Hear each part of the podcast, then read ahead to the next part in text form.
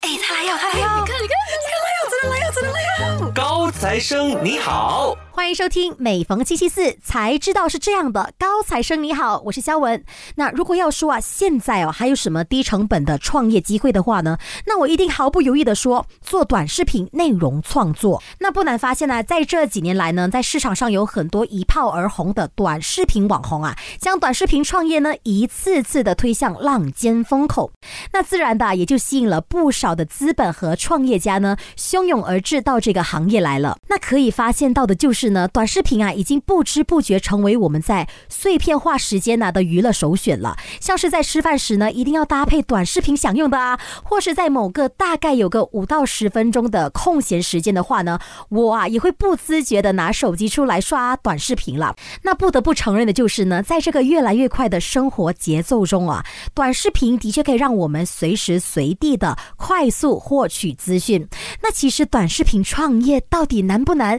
要坚持下去的话，到底累不累嘞？那这个迷思的破解啊，你就要守着这一期的高材生了。那相信有在听节目的你呀、都有所体会。现在呢，已经进入了内容为王的时代。那谁抓住了用户，谁就拥有了流量，拥有了市场的话语权呐、啊当然，视频的内容呢，就是牵住用户的最重要的那一根线啦。那借用官方的一句话，短视频最大的优势就是呢，低门槛、低成本、高流量。那人人都想要来短视频这个市场来试水温，但短视频内容真的有这么好做吗？那我们今天就邀请到了短视频内容创作者马来堂哥、大堂哥 Edison、洪伟邦、小堂哥程程、吴瑞成，欢迎两位高材生。 Hello，阿巴嘎巴，大家好，我是马来堂哥的大堂哥 Edison。大家好，我是马来堂哥的小堂哥晨晨。 Hello，两位，欢迎欢迎欢迎。那我这个节目就是高材生嘛，那所谓的才就是那个钱的才啦。嗯嗯嗯，那如果呢，你有经常刷小视频，那你肯定有刷过马来堂哥他们啦。那他们的短视频的主要内容呢，基本上都是围绕在像和大家介绍马来西亚的美食啊，和我们马来西亚人的一些华人文化。那他们通过视频呢，向全世界展示最真实马来西亚和华人社群啦。那首先哦，我先来问堂哥们来给我们分享一些短视频内容创作者的工作内容其实是什么呢？相信很多听众朋友都比较模糊这一块了。嗯，主要就是这个短视频的一是个工作呢，一一定就是要选题嘛。嗯就是选题，就是想说嗯哼平时你都要怎么发这些内容，是然后还有发多少条。嗯哼那么就是以说你一个星期，比如你要发布多少条的视频来计算你的工作量的话，那么导回去可能你需要三条，然后你需要三个脚本，嗯你需要三个的一些工作上的安排啊、地点啊、是道具啊这些。嗯所以主要的工作是第一个是这个咯，是第二个的话，就是你要实时的去关注一下现在的主要的热点是哪些哪一个是趋势？趋势，对对对趋势，这个是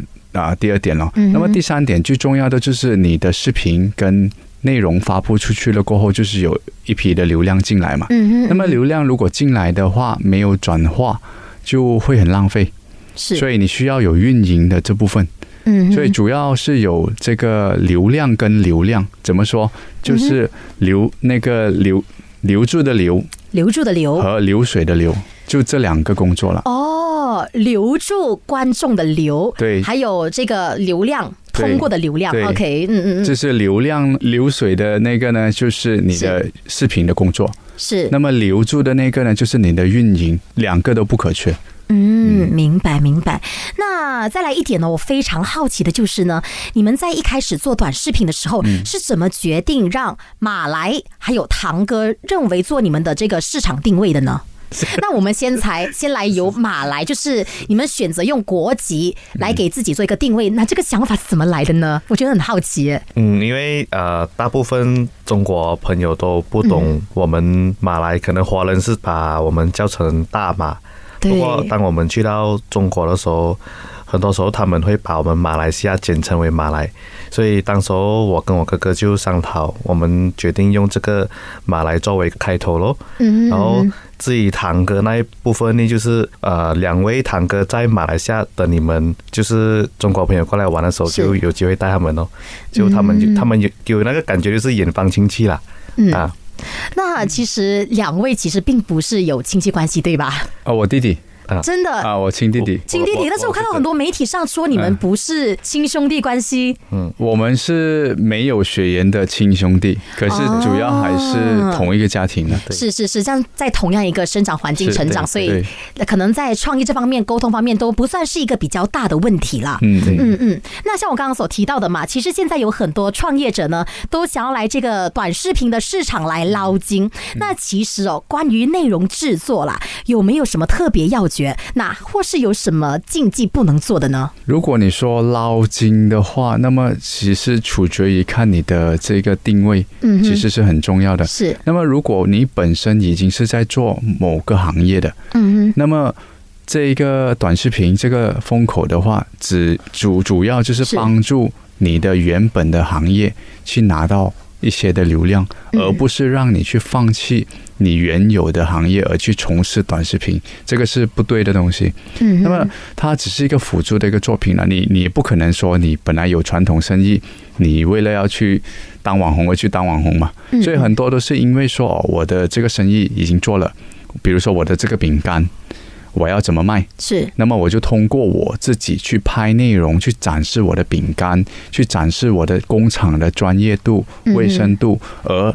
让观众更加信任你，而去跟你下单。它主要是短视频的是一个工具。嗯他哼，不是说让你去呃去去捞钱去当网红了。是是是，所以，所以这个网红的这个部分的话，我觉得可能前几年现在会比较模糊一点。嗯哼，过了这个趋势的话，大家就会理智一点了。哦，原来流量博主，我的流量未必是你的流量。嗯比如说，我今天买了堂哥，我专注在拍榴莲。今天你你请我过去去帮你拍车的话，嗯哼，虽然我粉丝很多，流量很多，可嗯是我的流量你未必用得上、是。啊。它就是这样的一个原因。就是粉丝的口味也是追寻着你们这些博主啊嗯来去定位的。那我想问问看呢，为什么你们会决定把马来西亚的文化成为你们的这个内容主题呢？因为我们一开始要做这个事情的时候，目标是很明确的，嗯嗯，我们就是想要以卖马来西亚的商品是。变现，这个是最主要的。诶，这个目标很明确。对，嗯嗯嗯，然后客户群体就是中国人。是所以我们为了要展示我们马来西亚人的身份，而得到大家中国人对我们两兄弟的这个认可，我们就必须要长时间的去输出马来西亚的种种的各方面的一些文化文化啊、美食啊、嗯商品这些东西嗯，嗯从而让他们信任我们这个 IP 了。过后，当我们去推荐。马来西亚所有的东西的时候，是他是能够轻易的相信你而跟你下单，主要一开始的一个原因了。嗯，而且据我所知哦，其实短视频呢，比起文字或是图片，嗯它更能够让观众们展示一些细节啊，更有一些画面感啊的对。那埋堂哥呢，这个短视频账号呢，从二零二零开始呢，嗯你们就发布了你们第一个短视频嘛。那直到现在呢，已经有上百多条的作品了。嗯那你们这么多的短视频当中呢，你们有没有发现到，其实什么样的内容呢是最受欢迎的？那换句话来说，什么样的内容才是最有爆点、最有流量的呢？嗯，我们呃一路以来拍视频，我们发现到美食是最容易呃引起观众的这个共鸣共鸣对，是是是因为毕竟吃嘛，嗯所以当我们在拍一些马来西亚的啊、华人传统美食也嗯好，或者是马来人的传统美食、印度人的传统美食，我们有发现到就是很容易呃引起中国人的这一个看点的、因为他们在他们那个国家，他们是没有办法看到像华人是如何用手去抓那个印度米饭。对他们来说是新奇对的，很新奇的，嗯嗯嗯所以我们就发现到这个问题了。是是是。啊那一定是有什么想要补充的吗？嗯，补充就是热点来说啊了，嗯嗯嗯，其实看趋势，是看趋势。就如果说前几年的话，大家对一些画面很好，嗯然后一些 PGC，就是我们说 professional generate content 啊，generated content，、就嗯这种比较高质量的视频，可能的要求相对会比较高一点。可是经过了这三年的一个呃沉淀了过后，全球的洗礼。嗯对，就是中国的部分了，我们说。就对这些比较高质量的视频，反而有视觉疲劳。嗯，就是会觉得说，哦，这种高质量的，通常都是一些大公司去制作那些，反而他们没有这么喜好，反而好像我们看到的很多的博主，好像泰国的一些很有名的博主，像泰国小老虎啊，嗯然后还是柬埔寨的这个无辜坑的日记啊，是这些是是，都拍得很生活，嗯，所以反而这种比较生活类的，就是不为人知，而你平时去旅游也看不了的这些内容，我觉得才是大家很关注的一点啊呢、因为旅游，比如说我们来马来西亚，嗯哼嗯哼他们来马来西亚玩，就不过是去 KLCC 打卡。去那种热门景对点，啊，然后逛嗯 shopping mall 啊，是是，是然后是一一般上像甘崩的那些东西，他们看不到，是是，所以如果说有时候我们拍到一些马来屋子啊，一些啊、像刚才晨晨说的，用、嗯用手抓饭啊，是是然后是用香蕉叶包那些了嘛，这些啊，是反而会引起他们的一些好奇点。这个我们就叫做新奇特。新奇特，可是新奇特的内容有一个坏处，嗯就是它会用完，是它会因为用完。再好再多的内是容，总有一天会有耗尽的时候。对对，嗯所以就要倒回来，第二个的生产内容的方式就是你的个人的定位嗯跟人设。是那么你要让人喜欢你，嗯哼喜欢你了过后，你拍什么他都想看，是这是是第二点了、啊。嗯嗯嗯一个内容创作者的一个生命周期，就是可能会从第一点跑到第二点呢、嗯首先，你第一点，你先从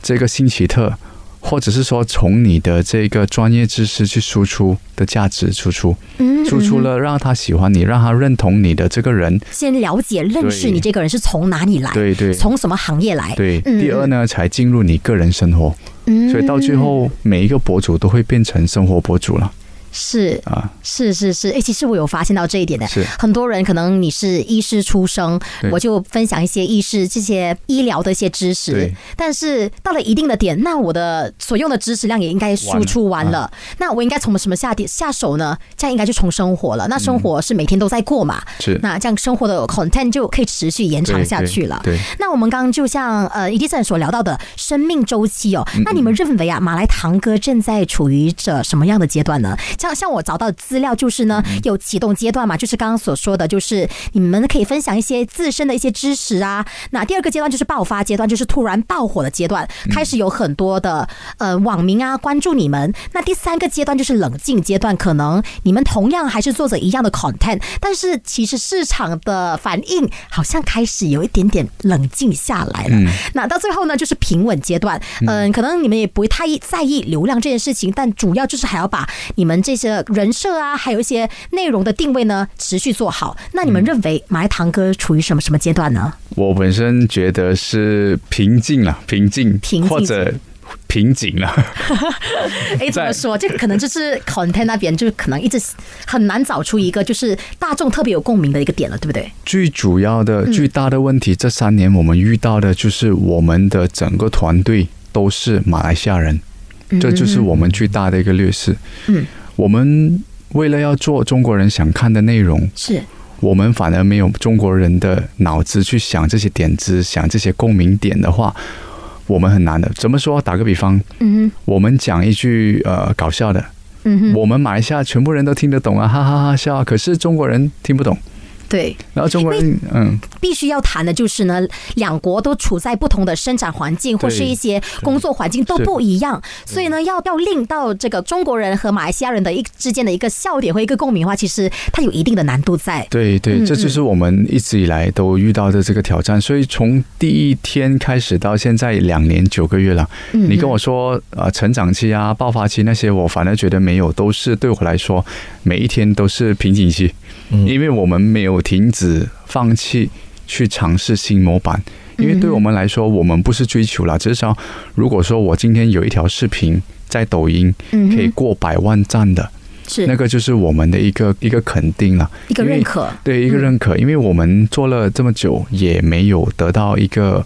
呃百多万的一个点赞的，嗯那么就是讲说我们的技术还不到位，可能还不成熟，还不成熟，那么嗯我还是不断的去尝试去做，因为只要不放弃嘛，嗯，所以我们到今天为止，像现在最近刚更新的这个榴莲外卖员的这一个对模板，嗯其实也是在尝试，所以我们新的营销路径，嗯基本上从以前到现在，已经陆陆续续拍过的模板呢、啊，我们说视频模板嗯最少都不少过二三十种啊，嗯，从自己录 VO，所以看得出马来堂哥这个团队不停的在转型、转型、转型。是嗯嗯嗯，转到就头也转了。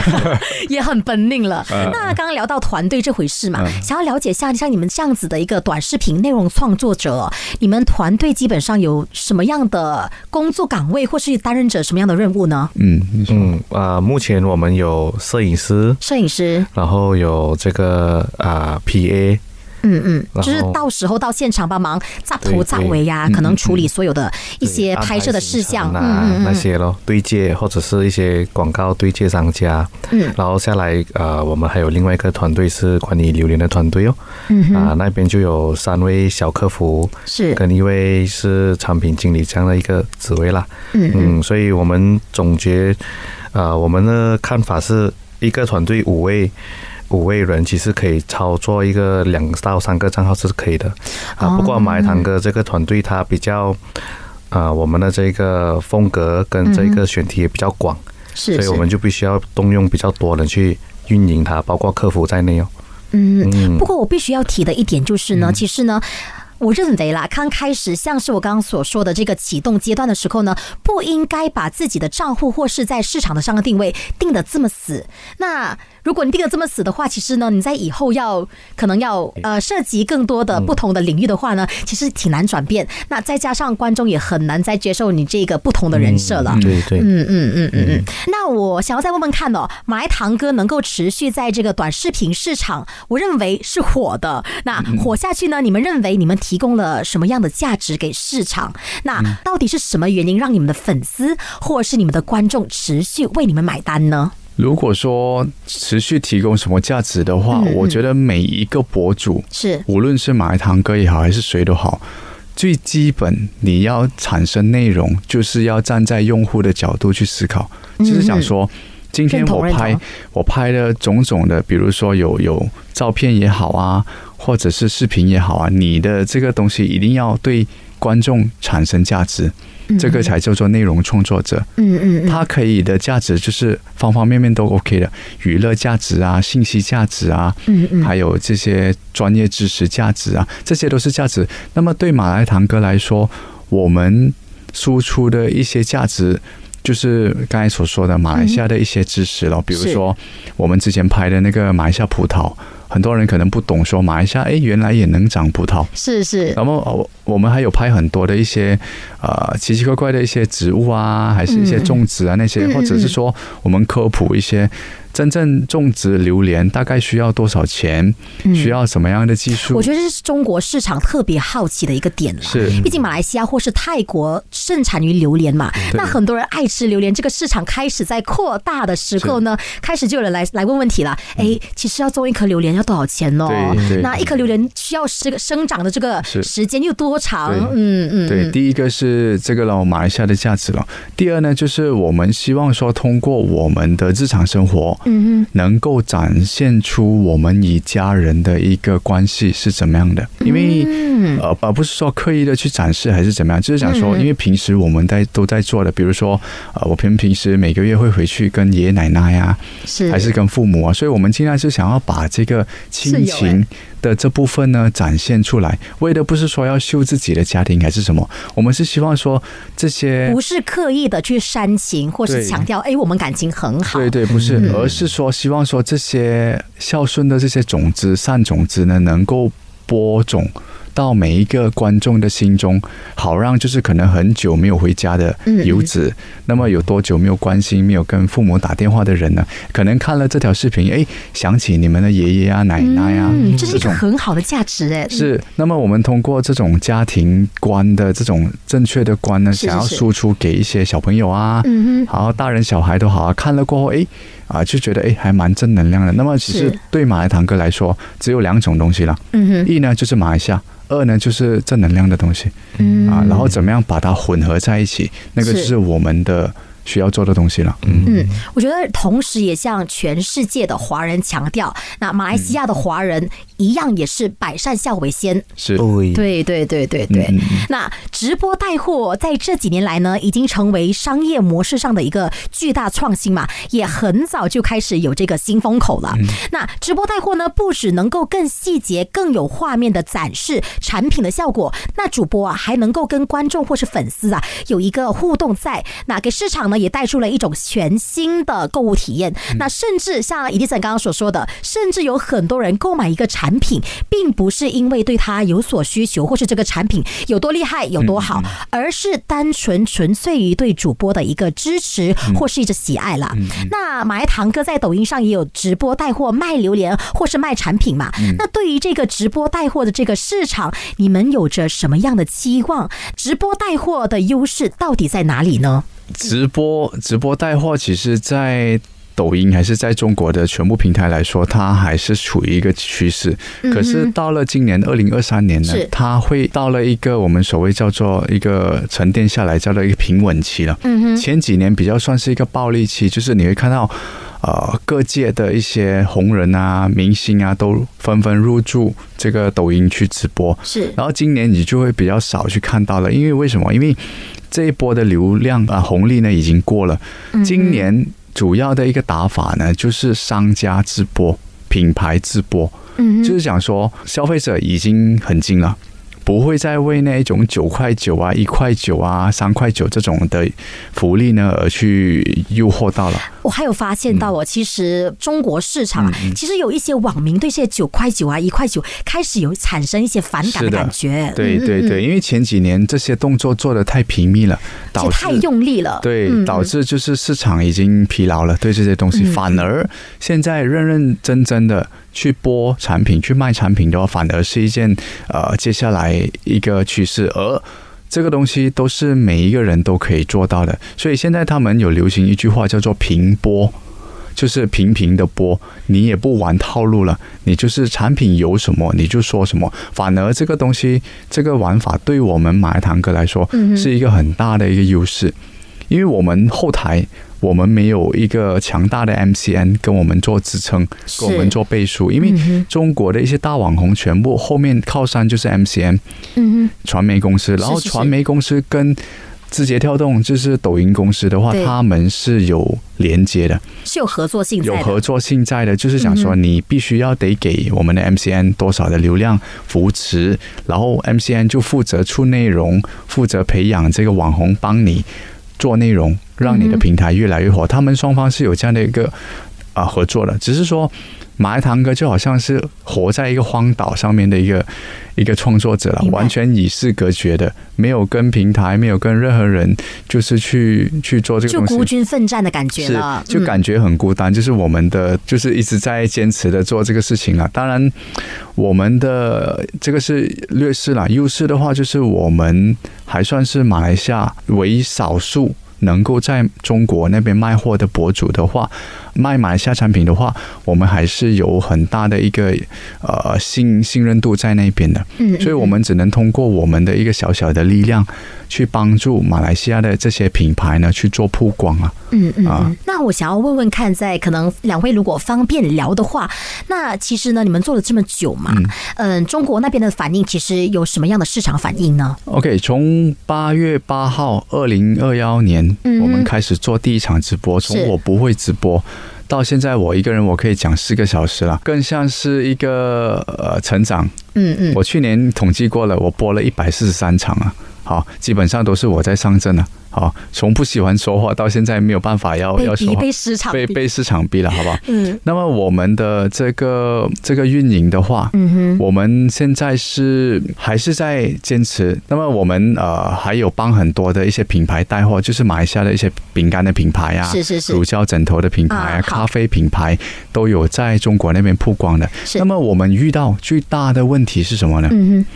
马来西亚的产品，马来西亚的品牌没有办法在中国立足，最大的原因就是呃产品包装有一点过时。哼，第一点，嗯嗯第二点的话，就是产品的形式已经不太符合现在中国人的消费行为、生活习惯。哎，怎么说呢？这句话能不能再延伸 OK，多一些？怎么说？打个比方，嗯我们马来西亚很好卖的白咖啡嘛。嗯 OK，白咖啡很多人都知道说哦，可能是很方便。可是这种白咖啡的这个配方的话，它还是有一些呃，我们说一些内容、一些一些哼，成分吗？成分，对、嗯嗯一些成分的话是现在中国人，特别是养生的人，对这个特别敏感的。比如我们抗拒的，抗拒的，好嗯像嗯栀子末，嗯嗯，栀子嗯末类似我们叫做啊 creamer 啦，应该是的栀子末。对对对，他们很抗拒，他们就觉得这个东西不好、不健康，那么就导致说很多人要买我们白咖啡的朋友，他们就会觉得哦，你这个有栀子末，我就不想要买了。相对来说就是产品的一种劣势了。是的，因为我们的这个白咖啡，你可想而知，从二十二十年前、三十年前都是这个三合一啦，对对对到，现在还是同样的形态，可是中国那边的咖啡。已经啊、呃层出不穷了，它的那个研变化。磨啊，可能有一罐装的啊，那种对，各对式各样的各式各嘞样的，嗯就是代表说我们的这些产品其实不具备这个竞争力啊，嗯，导致我们在推广的时候遇到很大的一个挑战呢、是是是是。嗯那那我们刚刚聊到的就是短视频内容创作和这个直播带货嘛。那你们认为啊，这两块呢，在市场上呢，未来会有什么新趋势，或是可以延伸下去再聊有什么挑战是马来堂哥正在面对的吗？我们先来聊嗯、呃短视频创作这一块啦。那有什么新趋势呢？两位认为？那我想要问晨 晨啊，就是你是不是就好像内容创作这一方面啊，可能就是要想 content 啊，嗯对要想脚本啊，这些甚至是安排谁拍谁拍这种东西哦。其实主要的 person in charge 是谁，还是你们的 PA？啊、我们两位啦，你们两位不过多数是好像我们这里会先去做一个调研，然后把他的对方的资料填填写下来，是是然后是，再经过我们这边团队去讨论哦。嗯。嗯，哦当当然会经过一些筛选过后对才对对决定要不要排这个对 content。嗯对对，我们更希望是能找到一些比较传统的，或者是比较有更有画特面色的对特特色的去拍会比较好，嗯嗯这样也比较容易带给中国观众哦，我们马来西亚有不一样的差异啊，这样。嗯，嗯嗯，让你觉得在筹备这一块啊有什么挑战嘛？真的是哇，过不去啊，过不去。像刚刚 Edison 就讲的，就是呃，想 content 很难哦，就是没有一个中国人民的一个共鸣点。嗯，除了这个呢，还有什么呢？嗯，大致上是这样。 OK，刚才说到这个短视频的跟直播嘛，嗯啊哈它的优，它的接下来的一个趋势是怎么样了？其实接下来大家都不会很冲动的去去消费，去消费这些是是东西了，大家都变成很理智了。那么回归理我觉智的得话，这是全球的一个迹象，因为美联储对加息呀、通货膨胀种种的原因，哎呀，我想要买，想一想啦，等一对等啦，嗯。那么今天你如果站在一个消费者的一个角度来说，你会跟一个很红很红的一个博主去去买一些很专业的东西吗？还是说你会跟一个很专业的博主？粉丝不多，流量不多，而去买他的东西，那么其实这样子的话就有答案了。那么其实大家不要盲目的被这个流量而蒙了双眼了，就是是流量大未必是能够转化，未必是精准。那么哪怕只是一千的粉丝，如果每一个都相信你，都能跟你都都是认同你的嗯专业度的话，那么一千粉丝就够了。嗯一千粉丝的话，整个电台都占都占满了，啊，很满对很满，对、啊，很满了。所以有时候人家看这这个数目字的话，会觉得，哎呦，一千粉丝很少还是什么？你专心的去服务好这一千人的话，你的这个变现的能力也是很大了。所以趋势的话，大家不要去。呃，盲目的去跟从人家有什么，你要有什么，而是说你身边有哪些资源是你要变现的， 嗯嗯，好不好？比如说你本身是一个卖脚车的，是那么你的内容就是要展示你是一个脚车的爱好者，嗯哼，不断的对你的观众去输出关于脚车的一些干货、知识点，怎么样骑，什么装备是最好的，嗯哼让你的粉丝、让你的观众喜欢你，并且认同你的价值所在，那么他就会问你了，哎，这一个轮胎什么品牌，怎么买？嗯哼，那么当人家有问的时候，你的机会就来了，是是吧？所以有询问就有可能做出销售，对对，嗯所以市场上现在短视频的各种各样的，只是一种形式，只是一种模板跟套路。那么你要底层逻辑不变，为了就是要展示脚车的专业知识，变的只是上面的那一层模式跟这个啊、模板而已了。嗯所以趋势，我觉得以后还是内容为王了。嗯还是大家必须得输出，因为人现在互联网已经把人分得很散了，对，你没有办法一个内容满足所有的观众群体，你唯有把你的部分做好，做精、嗯做好、做得很细，哪怕你只是在讲车轮胎。它可能甚至会卷到这样子，怎么说？车大家都在讲车嘛，对，有没有一个博主是专门讲车轮胎的？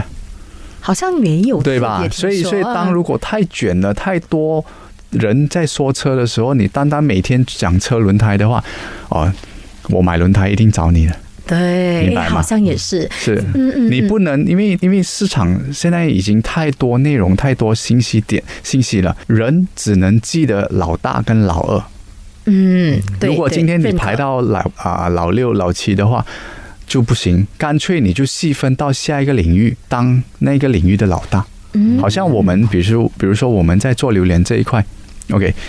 做整果的榴莲已经很多人在做了。嗯那么我们为了要找一个空白的一个地一个地方的话，我们就是做一个人吃的榴莲，就是今天你很多人吃的，我们不理了，我们就对对对专做单身人群的榴莲就好了。所以我们都是在不断的这样子去去找我们自己的优势在哪里了。是是是，然后关于这个直播的话，像刚才我说的，嗯就是平播。平播的话，对全部商家来说是一个很好的事情。那么今天你可以花一个两万块、三万块，请一个网红帮你带货直播。为什么你不要把这个两万跟三万，雇请两到三位 full time 的人是走两个 shift，从早上十点播到晚上十点呢？嗯，明白吗？它就变成好像开一间店，可是就是网络的店，哪怕同时间在线只有十个人，是，你开门店十个人进来很了不起了嘛。嗯嗯嗯，可是今天你开门店，你装修要多少钱？二十万。可是今天你每个月开销两万到三万，你就有多一间网络的店了，何乐而不为？对只是思维转一下，不要盲目的去给一些啊网络达人啊、红人啊去带货，只能带一次，它帮不你能长期的进行这个销售形式，是帮你捉鱼，倒不如我教你怎么样去捉鱼更加好嗯啊！所以商家要学会怎么样自己捉自己的鱼，这个才是接下来的一个趋势。我们本身一开始的定位就不把我们本身成为红人，嗯成为网红，对，所以我们很坚持的就是想说，我们尽量不接广告跟什么业配，很少接。你看了我们视频，你应该懂的。对因为我们觉得拍广告、拍这些东西不是我们主要的变现，它嗯可有。可是如果它无的时候，我也 OK，因为我不是它靠不是单一的收入，对、我嗯们主要的收入还是以卖马来西亚的产品，尤其是榴莲嗯来得到我们的收入。那么哪怕今天我的流量已经流了，已经过去了，嗯可嗯是我的榴莲的生意还在那边，嗯，所以我们就可以做的比较久一点了啊。哇，今天学到的东西 是很 level up 哎、啊是是是，哇彼 ，OK，此那我彼此们学习了啊。那我们下去下一个问题就是呢，据说啦，我跟嗯你们的经纪人洽谈的时候呢，他告诉我，马来堂哥最近也在做着一些大搞作啊，那能不能给我们分享一点点，或是透露一点点呢？嗯，是的，我们啊、最近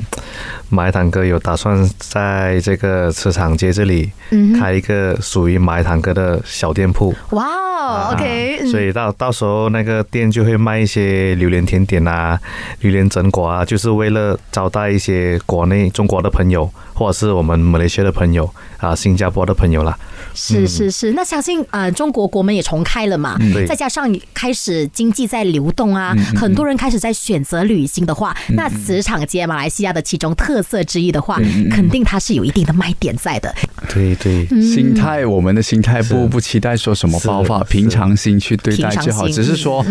一个，我们觉得这是一个策略的一个一个方式去做，因为我们后台看到很多想要来找我们吃榴莲的，诶，觉得我们就必须要有一个门店来招待他们。对，然后嗯嗯至于说他这个，我们说那个店呐、啊，能不能说